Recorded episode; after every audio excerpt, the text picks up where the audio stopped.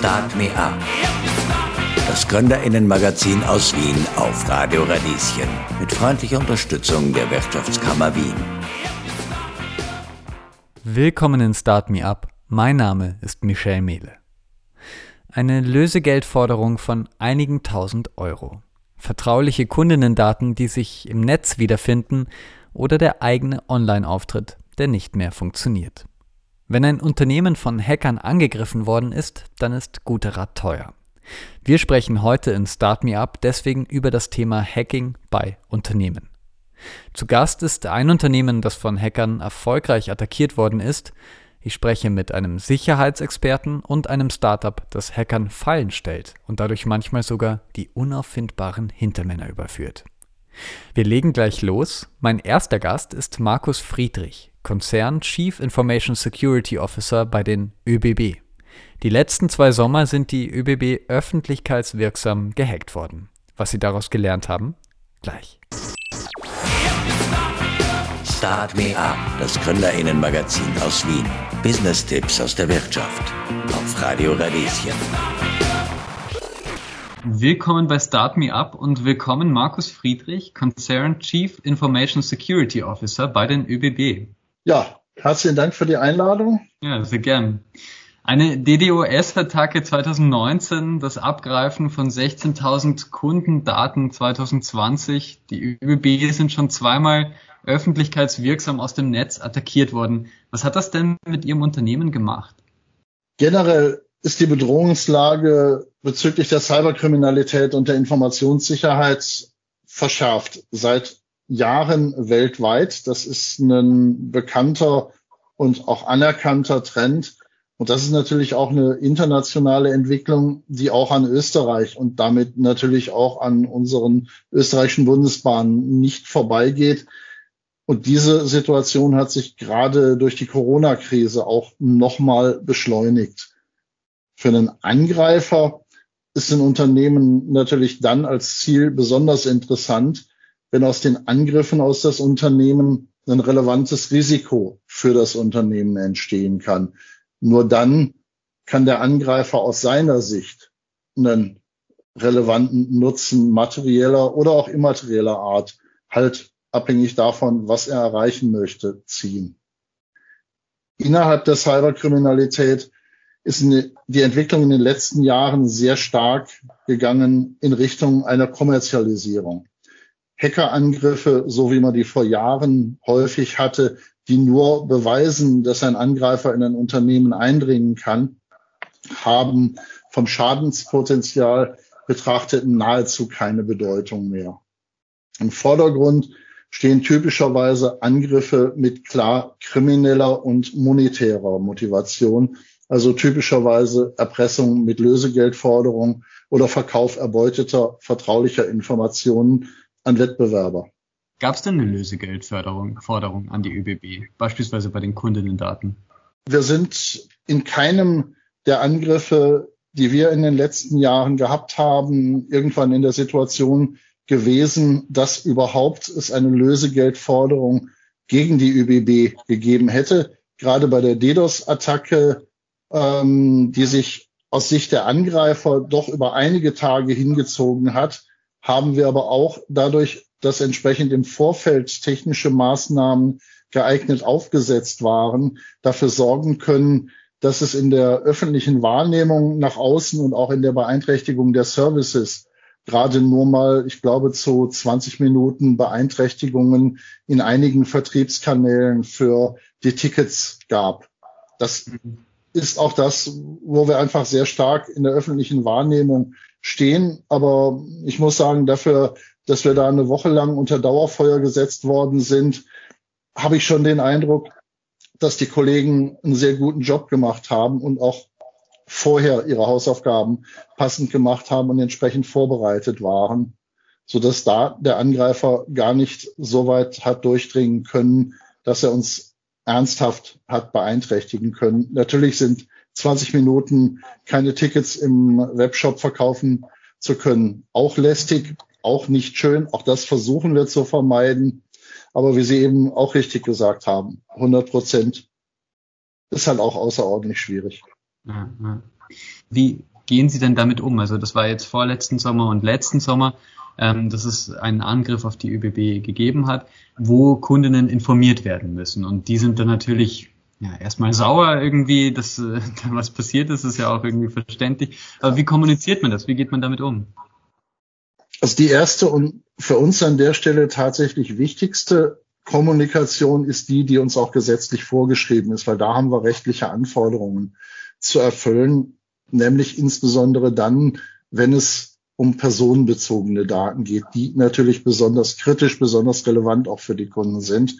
Und an der Stelle gilt als allererstes von vornherein, wenn wir Vorfälle haben, die datenschutzrelevante Themen berühren, dann werden die entsprechend da vorgegebenen Kommunikationen auch umgehend durchgeführt. In dem Fall, in dem uns da tatsächlich ein Angreifer geschafft hat, uns Kundendaten in wohl relativ geringem Umfang zu entwenden, haben wir sofort die entsprechende Meldung nach Datenschutz durchgeführt und auch die potenziell betroffenen Kunden darüber informiert. Wobei an der Stelle auch die Systeme von vornherein so aufgebaut waren, dass zum Beispiel mit den Daten, die uns auf diesem Weg gestohlen wurden, keine zahlungsrelevanten Daten, also zum Beispiel keine Kreditkartendaten, keine Bankverbindungen etc. verbunden waren. Das ist wiederum schon die Vorarbeit gewesen, die geleistet worden ist, dass die Systeme einfach so getrennt sind und eben auch teilweise zu Dienstleistern außen, wie auch in diesem Fall, wo es um einen Frontend ging, mit dem man Werbemittel, Kugelschreiber, Lokomotiven, Merchandising kaufen konnte, zu externen Dienstleistern ausgelagert sind. Und dann halt nicht nur in dem Fall, wenn was passiert ist, sondern gleich von vornherein durch entsprechende erwähnte Leitplanken durch Sicherheitsarchitekturen sicherstellen, dass selbst wenn ein Angreifer einen Wall überwindet und er es da schaffen kann, bestimmte Dinge zu erbeuten, dass der nicht dann sofort einen Durchmarsch auf alle anderen Systeme und auf alle anderen Daten hat. Lästig genug, wenn ein Angreifer meine E-Mail-Adresse hat, aber wenn wir dafür sorgen können, dass er dann nur die E-Mail-Adresse hat und nicht auch noch meine Bankverbindung, dann ist der Schaden für mich als Betroffener einfach auch kleiner. Ja. Generell sehen wir uns aber, und das haben wir ja auch an den Stellen, zum Beispiel bei dem 20-minütigen Ausfall des Ticketshops, der nicht erreichbar war, der aber ansonsten nicht weiter beeinträchtigt war, wo keine Daten abgeflossen sind, gesehen, wir fühlen uns da als ÖBB in unserer speziellen Situation als großes und als sehr öffentlichkeitsrelevantes Unternehmen natürlich zu einer entsprechenden Transparenz verpflichtet. Wir sind ein Unternehmen der öffentlichen Hand. Wir gehören der Republik Österreich und damit faktisch den meisten unserer Kunden, weil die meisten Kunden, die im Personenverkehr fahren, sind einfach österreichische Bürger und entsprechend transparent, wie es da erwartet wird, denke ich, kommunizieren wir auch. Ja. Jetzt haben Sie das vorhin zwar schon kurz erwähnt, aber vielleicht noch, noch einmal ganz kurz. Es gibt verschiedene Level an Sicherheit. Wie stellen Sie denn sicher, dass beispielsweise Personen- oder Güterverkehr von solchen Hackerangriffen ja fast nicht, wahrscheinlich ganz ist ja nie möglich, aber, aber fast nicht getroffen werden? Naja, wir haben natürlich Dinge, so wie Sie die ansprechen, äh, zum einen auf konzeptioneller Ebene sehr stark. Regelwerke, entsprechende Auditierungen, entsprechende Architekturvorgaben, aber ganz konkret auch sogenannte Penetration Tests. Das heißt, auf unterschiedlichen Ebenen, auf unterschiedlichen Arten und Weisen wird bei den verschiedenen Systemen, kritische Systeme natürlich häufiger als unkritische Systeme, werden Angriffe simuliert, teilweise durch eigene Mitarbeiter, teilweise aber auch durch entsprechende beauftragte Fachunternehmen, die dann versuchen, solche Hackerangriffe nachzubilden, um Erkenntnisse zu gewinnen, wo haben wir Schwachstellen, wo haben wir Lücken äh, und an welchen Stellen können wir noch besser werden, als wir das bisher schon sind. Das ist da ja Branchenstandard und dem folgen wir natürlich auch. Ja. Jetzt arbeiten mehr als 40.000 Menschen bei den ÖBB. Äh, nicht alle müssen für die Arbeit an den Computer, aber einige doch. Wie stellen Sie sicher, dass das im Homeoffice eigentlich, das betrifft ja gerade ganz viele Unternehmen, ähm, ja, dass das Homeoffice sicher ist? Gerade Homeoffice ist natürlich in 2020 für uns eine sehr plötzliche, verstärkte Herausforderung gewesen. Wir sind aber auch an der Stelle, kann ich zum Glück sagen, sehr gut vorbereitet gewesen, weil generell das mobile Arbeiten schon vorher möglich war für einen hohen Anteil der Mitarbeiter, die halt im Bürodienst sind. Ein Lokführer kann halt leider Gottes oder auch Gott sei Dank äh, seinen Zug noch nicht von zu Hause vom Schreibtisch aus steuern. Aber ich kann zum Beispiel meinen Job zu einem erheblichen Anteil ganz hervorragend von zu Hause aus machen, wenn die entsprechende Technik das unterstützt. Und diese Technik haben wir vorher grundsätzlich schon implementiert gehabt. Wir haben natürlich aufgrund des starken Volumens, was da auf uns zukam, nochmal nachjustieren müssen. Wir haben für bestimmte Dinge kurzfristig nachlizenziert. Wir haben an manchen Stellen mehr Kapazität geschaffen. Wir haben in geringem Umfang zum Beispiel für Mitarbeiter, die auf dem Weg arbeiten, Streaming-Dienste einschränken müssen, die nicht dienstlich zwingend notwendig waren, um dadurch einfach Leitungskapazitäten zu schonen. Das alles ist uns aber ohne Ausfälle und vor allen Dingen, und das ist das Wichtigste dabei, ohne dass der Endkunde das in der eigentlichen Kernleistung, die wir erbringen, nämlich Züge fahren, Personen transportieren, Güter transportieren, Infrastruktur bereitstellen, ohne dass das darauf in irgendeiner Form negativ durchgeschlagen hätte. Also da haben wir den Schwenk auf die Arbeit im Homeoffice unter Corona-Pandemie-Bedingungen, glaube ich, auch ganz gut gemeistert. Ähm, die Sicherheitsmechanismen, die wir dafür gebraucht haben, ja, ob ich die vorher für 5000 Benutzer und heute für 15.000 Benutzer implementiert habe, sind jetzt von den Mechanismen her die gleichen. Das ist einfach ein Vorteil, den wir an der Stelle als sehr großes Unternehmen gehabt haben, ähm, dass wir einfach eine Größe haben. Da kommt alles vorher schon vor und es ist dann in Anführungsstrichen nur noch eine Verschiebung der Volumina. Ja, okay. Und Schulungen genauso, schätze ich einmal. Aber ja, ähm, ja. Awareness, Awareness ist natürlich ein Thema, das wir nicht nur unter Pandemie-Gesichtspunkten an der Stelle immer wieder auffrischen, immer wieder aufrecht halten müssen. Auch da ist es uns gelungen, die entsprechenden Präsenzveranstaltungen durch entsprechende Remote-Maßnahmen entsprechend zu ersetzen. Wirksamkeit, denke ich, haben wir da mittlerweile genauso hoch. Äh, dafür haben wir dann auch in den vergangenen Wochen und Monaten so die eine oder andere Maßnahme durchgeführt, um mal auszuprobieren, um den Mitarbeitern auch mal eine kleine Herausforderung zu stellen, Mails, auf die man besser nicht klicken sollte, selber durch einen Dienstleister versenden lassen, um zu erkennen und um auch messen zu können, sind wir mit unseren Maßnahmen überhaupt in der richtigen Richtung unterwegs. Aber auch da sind die Ergebnisse ganz gut bisher. Okay, das ist aber sehr oft äh, eine gefährliche, äh, ein, ein gefährlicher Angriffspunkt auch. Ja, die Sommer 2019 und 2020 waren relativ turbulent aus Ihrer Sicht. Wie wird denn der Sommer 2021? Es würde mich wundern, wenn der nicht genauso turbulent ist, weil die Zahlen am Markt und in der Cyberkriminalität international und weltweit steigen nach wie vor ganz deutlich weiter an. Wenn wir jetzt die kristallene Glaskugel hätten, die uns sagen lässt, wann wir genau auf welche Art und Weise angegriffen werden, naja, dann wäre es ja fast schon langweilig. Nein, aber wir müssen kontinuierlich dranbleiben, kontinuierlicher Verbesserungsprozess, immer weiter, schrittweise schauen, dass wir am Mann und an der Frau bleiben. Ja. Markus Friedrich ist Konzern Chief Information Security Officer bei den ÖBB und hat keine Angst vor Herausforderungen. Dankeschön für das Gespräch. Gerne. Nicht bei jedem Unternehmen sind die Auswirkungen nach einer Cyberattacke so groß wie bei den ÖBB. Aber passieren kann es doch jedem. Wie schützen sich vor allem kleinere Unternehmen vor Troubles aus dem Netz? IT-Security-Experte Martin Haunschmidt mit ein paar Tipps. Gleich. Start Me Up, das Gründerinnenmagazin aus Wien. Business-Tipps aus der Wirtschaft. Auf Radio Radieschen. Willkommen zurück bei Start Me Up. Mein Name ist Michel Mehle. Was tun, wenn das eigene Unternehmen gehackt worden ist?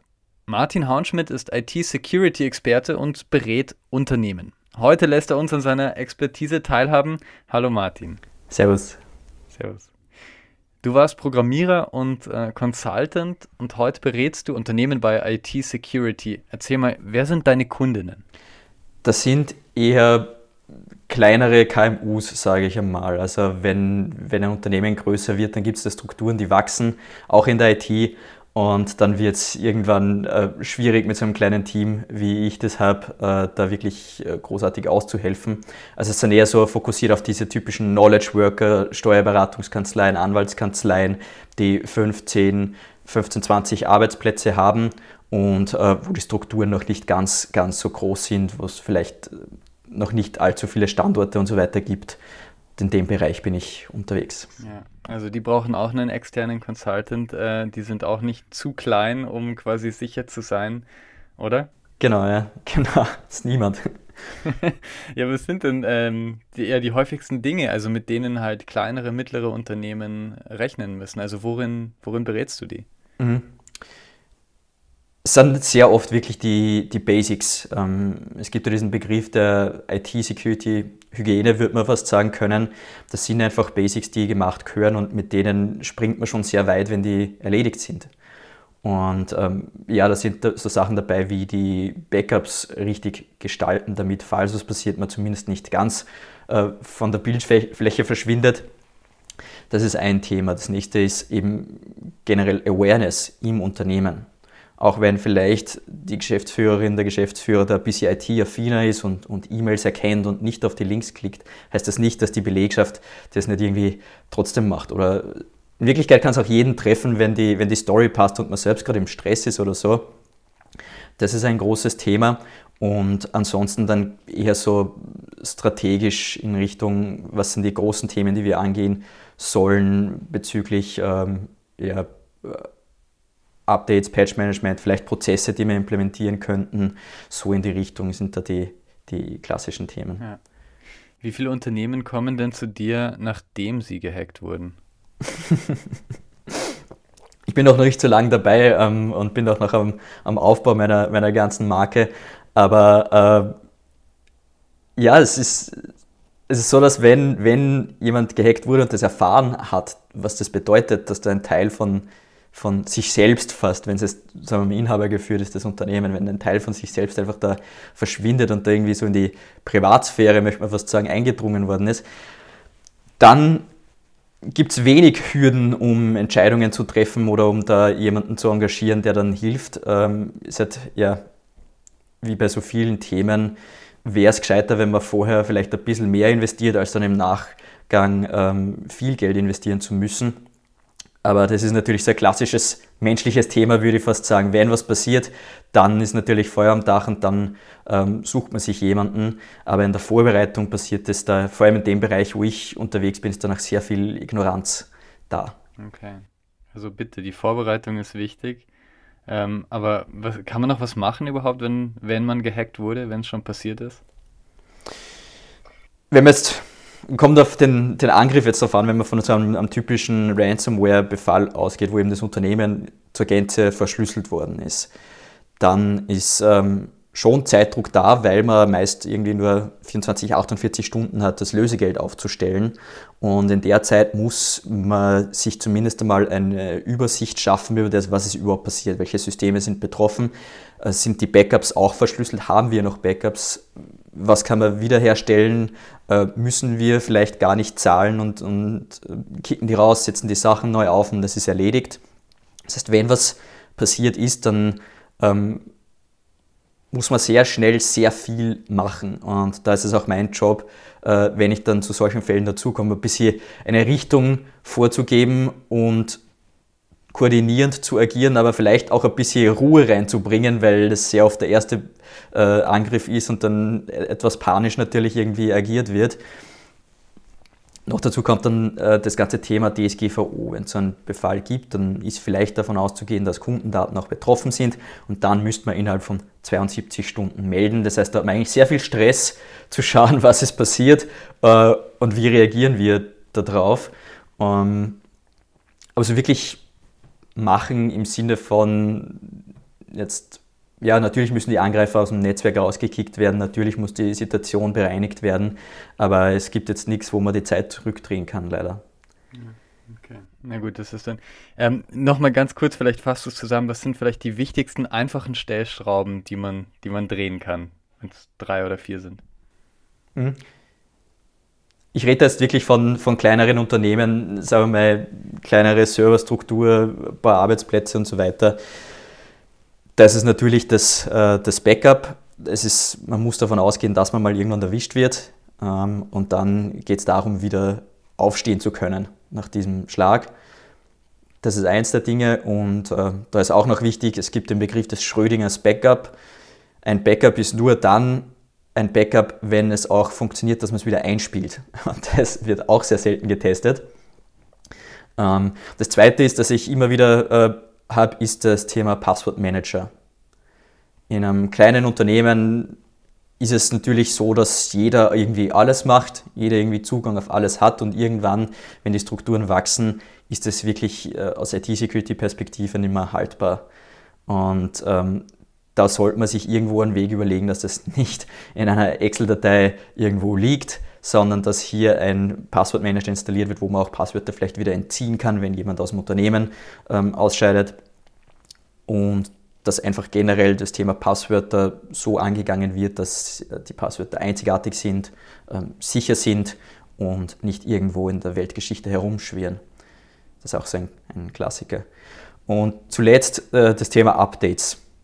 Das ähm, betrifft jetzt vielleicht weniger wirklich jemanden, der jetzt nur kein, ähm, sorry, wenn ich da ein bisschen technisch werde, der jetzt noch nicht irgendwie eine große Windows-Infrastruktur oder so stehen hat. Da hat es jetzt diese Ex Windows, äh, Microsoft Exchange Sicherheitslücke gegeben, wo noch immer Exchange-Server im Internet hängen, die nicht aktualisiert worden sind. Äh, das wird aus meiner Sicht eher so, wenn man wirklich so eine Microsoft-Infrastruktur hat, interessanter, wenn man eigene Server hat, äh, muss man natürlich das ein bisschen aktiver angehen. Wenn es jetzt die, die Drei-Mann-Bude ist mit drei MacBooks und vielleicht irgendwo am, am, am NAS stehen oder so, ja, dann, dann ist es halt einfach die, die Updates vom iPhone, vom Mac machen und das, das ist damit erledigt.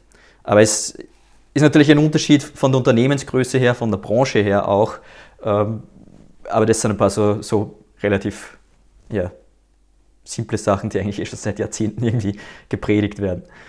Gut, also das sind gute Tipps von Martin Hauenschmidt gerade, äh, IT-Security-Experte sozusagen. Ähm, ja, die IT-Hygiene hast du vorher schon gesagt. Mhm. Du beschäftigst dich selbst auch mit Hacking. Du musst ja verstehen auch, äh, worüber du sprichst. Wie mhm. verändert sich das denn? Also womit können, dürfen wir denn in Zukunft rechnen? äh, definitiv einer Professionalisierung der ganzen Cybercrime. Das, das merkt man jetzt. Es gibt eine, eine Ransomware-Gruppe, Our Evil heißt die, die hat inzwischen mehr oder weniger eigentlich einen Pressesprecher. Die haben einen eigenen, Blog, wo sie immer wieder veröffentlichen, wen sie gerade angegriffen haben, wo sie auch Dateien liegen, um in der Lösegeldverhandlung einfach noch einmal mehr Nachdruck und mehr Hebel zu haben. Das heißt, hier gibt es eine Professionalisierung und natürlich ist diese ganze Branche sehr stark automatisiert. Das heißt, ähm, auch das ist so, dass wenn eine Sicherheitslücke äh, gefunden wird oder ein Patch jetzt irgendwo wo, ähm, rauskommt, dann wird der innerhalb weniger Tage wird das Ganze in bestehende Systeme eingepflegt und dann wird automatisiert mit dieser Sicherheitslücke einfach mal alles angegriffen, was, ähm, was noch nicht aktualisiert ist. Und das ist etwas, wo man dann auch nicht mehr mit, wir sind ja so klein, durchkommt, weil wenn ein Server einer bestimmten Version im Internet hängt und ähm, das Ganze so automatisierbar ist, dass man in wenigen Stunden 20.000 Systeme angreifen kann, dann ist egal wie klein das Unternehmen ist, das einzig der Fakt, dass der Server im Internet hängt und verwundbar ist, ähm, ausschlaggebend, ob man dann irgendwo erwischt wird oder nicht.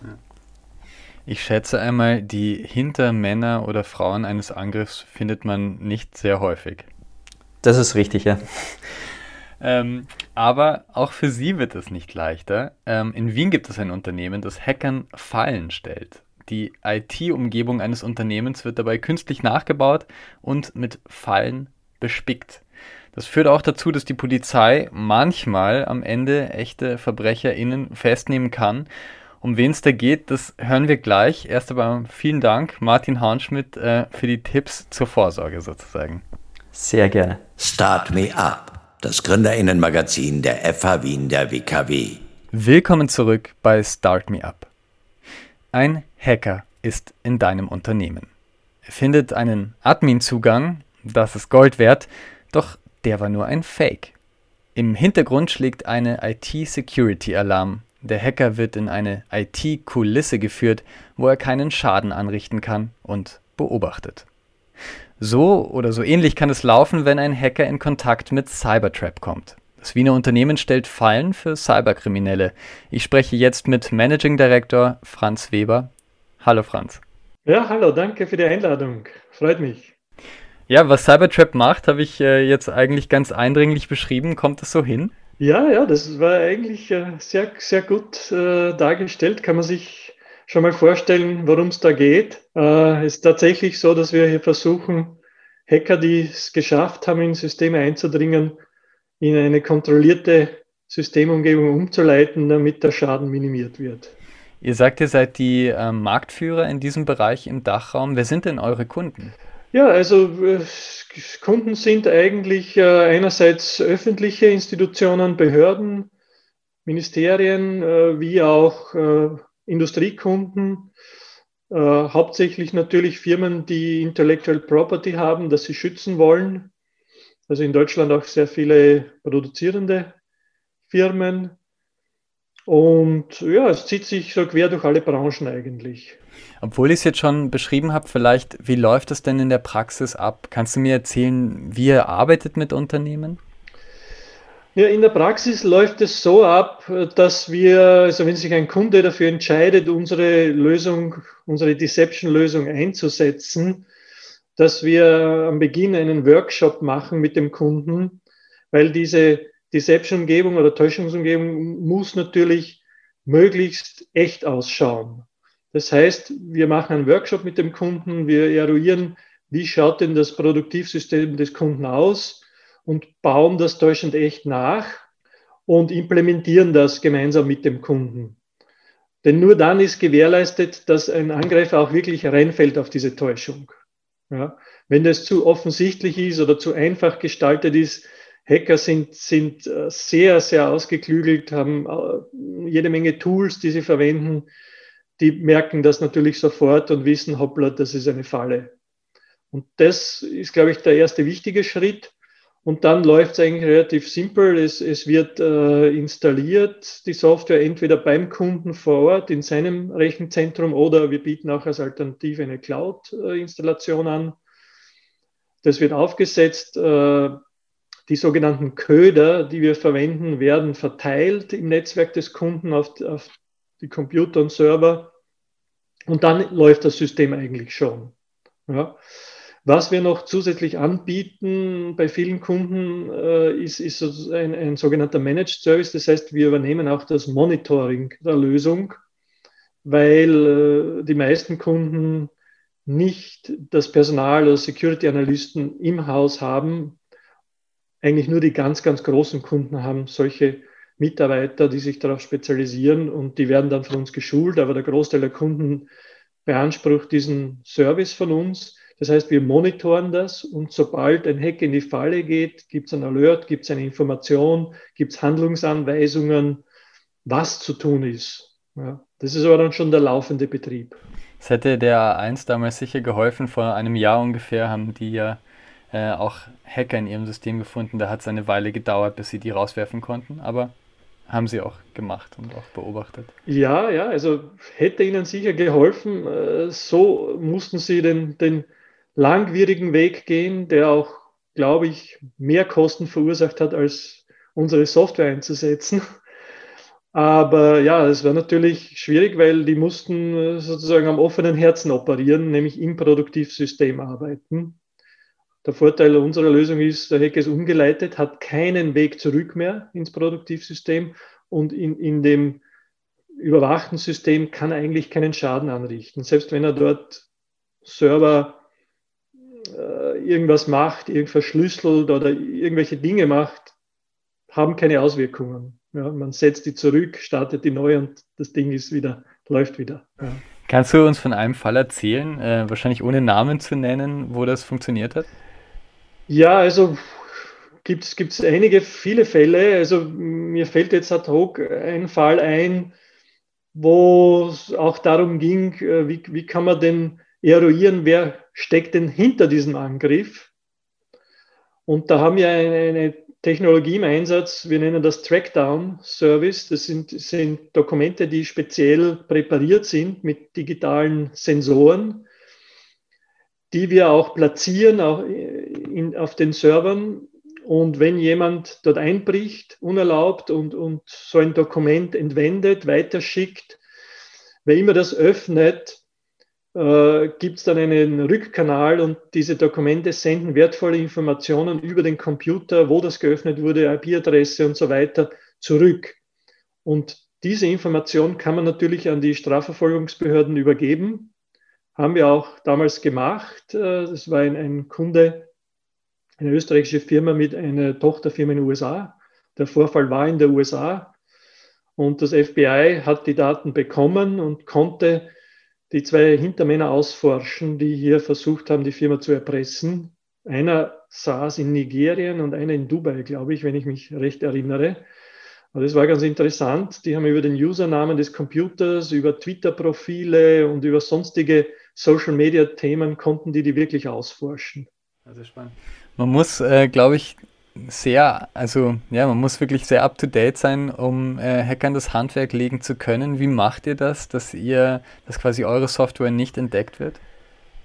Ja, also wir haben, das ist unsere eigentliches Intellectual Property. Wir, wir haben eine spezielle äh, Agent-Software, die auf den Servern läuft die läuft äh, unter dem Betriebssystem versteckt und ist so konzipiert, dass, dass sie nicht entdeckt werden kann. Ja, äh, da gibt es verschiedene Dinge, die man da machen kann, äh, ohne aus dem Nähkästchen zu plaudern. Äh, also wir ändern auch laufend den Namen dieses Prozesses, der da läuft. Und also viele Dinge, dass man das so verstecken kann, dass, dass man das eigentlich nicht findet. Man würde es finden, wenn man physisch auf der Maschine ist und physisch vor der Maschine steht, aber das ist für Hacker nicht der Fall. Und äh, die, diese Software ist eigentlich die, die alles monitort und registriert und alle Tätigkeiten, die der Angreifer macht, aufzeichnet und in die Datenbank speichert, wo es dann analysiert wird. Ja, und natürlich müssen, müssen wir unsere Leute immer weiterbilden. Ja, also die, die Hacker sind ja auch nicht untätig, setzen auch immer wieder neue Themen, neue Tools ein.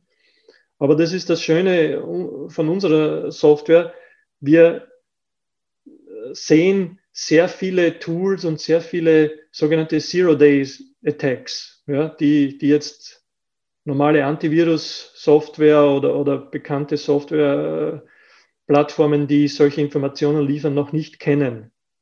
Das heißt, wir, wir sehen die ziemlich als erstes und können die dann selbst analysieren. Sehr spannend. Was kostet ihr? Was kosten wir? Relativ einfach. Also äh, wir haben ein Lizenzmodell, das ist auf, auf jährliche Subscription basierend und wir äh, unsere Preise richten sich nach der Anzahl der Endpoints in einem Netzwerk, die zu schützen sind. Ja? Und wenn man jetzt sozusagen eine mittelständisch größere Firma mit 1000 Endpoints oder sagen wir mal 1000 Mitarbeitern, ein Mitarbeiter hat einen Endpoint hernimmt, dann würde unsere Software ca. 50.000 Euro im Jahr als Subscription kosten. Äh, wenn man diesen Managed Service, den ich vorher erwähnt habe, dazu haben will, kämen da noch 12.000 Euro pro Jahr dazu. Das wären ja dann schon, also ein, das ist ja schon ein großes Unternehmen, so kann man schon so sagen. Das ist schon ein größeres Unternehmen, ja, ja, sicher. Also wir haben zwei Varianten unserer Software. Das ist eben für Großunternehmen, das ich jetzt erklärt habe. Wir haben auch eine Variante für KMUs. Das ist so bis 1000 Mitarbeitern. Dort haben wir einen anderen Ansatz äh, und, und dort ist der Preis besser, günstiger. Dort äh, kostet das für, sage ich mal, nehmen wir mal 100 Mitarbeiter Firma her, kostet das 3800 Euro im Jahr. Ja. Ist natürlich vom Funktionsumfang her ein reduzierterer, ist auch einfacher zu installieren. Also bewusst für KMUs sehr einfach zu installieren, einfach zu betreiben und reduzierter Funktionsumfang. Würdest du sagen, das ist etwas, was ähm, ja, Unternehmen haben müssen, die eher im Kreuzfeuer sind, weil sie irgendwie ähm, ja, sehr, sehr wertvolle Daten haben oder es sollte, sollte das aus deiner Sicht jedes Unternehmen machen? Ja, idealerweise jedes. Keine Frage. Nein, aber wir haben gelernt und wir sehen das tagtäglich auch in den Medienberichten. Es ist niemand gefeit vor Hackerangriffen. Ja. Äh, auch wenn, wenn man jetzt ein, ein KMU ist äh, und, und glaubt, man hat jetzt nicht so wertvolle Daten oder, oder Intellectual Property, dass man schützen müsste im Vergleich zu Technologieunternehmen oder, oder sonstigen, selbst dann ist, ist man nicht gefeit, äh, weil man vielleicht äh, Ziel ist, um über das Unternehmen in ein anderes Unternehmen reinzukommen. Ja, also ich nehme das Beispiel in der Autoindustrie. Die großen Autohersteller sind sicher große Ziele, die sind auch sehr gut abgesichert, aber die haben jede Menge Zulieferer, mit denen sie digital interagieren. Ja, und Hacker versuchen, so, so, so, da gibt es so die sogenannte Supply Chain Attack, ja, wo man sagt, ich hack mich mal bei einem Zulieferer rein, weil äh, der hat vielleicht weniger Sicherheitsmaßnahmen, da komme ich schneller und leichter voran und dann versuche ich dort den Weg über die, die digitale Schnittstelle zum Automobilkonzern zu finden und bin dann dort, wo ich eigentlich hin will. Ja. Da gibt es ja das berühmte Beispiel von SolarWinds, ja, diese amerikanische Softwarefirma, die gehackt wurde. Und die Hacker waren so sophisticated und haben in die Software von SolarWinds ein Backdoor eingebaut. Und SolarWinds hat das Update ausgeliefert an 18.000 Kunden. Und alle 18.000 hatten das Backdoor dann. Also und da, waren, da war da auch das amerikanische Finanzministerium dabei zum Beispiel. Ja. Also kann man sich schon vorstellen, was da passiert. Ja. Und deswegen glaube ich, sollte jeder darüber nachdenken, weil, weil man, man ist nicht gefeit. Auch, auch ist ja auch sehr weit verbreitet. Man wird gehackt und, und, und die Daten werden verschlüsselt und, und die Angreifer verlangen dann Lösegeld. Das ist ja auch sehr weit verbreitet mittlerweile. Franz Weber schützt vielleicht bald auch euer Unternehmen. Vielen Dank für das Gespräch, Franz Weber, Managing Director von Cybertrap. Vielen Dank. Das war's für heute von Start Me Up. Ich hoffe, ihr konntet euch etwas aus der Sendung mitnehmen. Wenn ihr Fragen und Anregungen zum Thema Hacking bei Unternehmen habt, schreibt uns einfach. Ihr findet uns im Netz unter Radio Radieschen. Mein Name ist Michel Mehle und wir hören uns hier kommenden Montag von 10 bis 11 oder im Podcast auf eurer Podcast-App bei Radio Radieschen. Start Me Up. Das Gründerinnenmagazin aus Wien auf Radio Radieschen. Jeden Montag von 10 bis 11. Alle Infos unter radio-radieschen.at.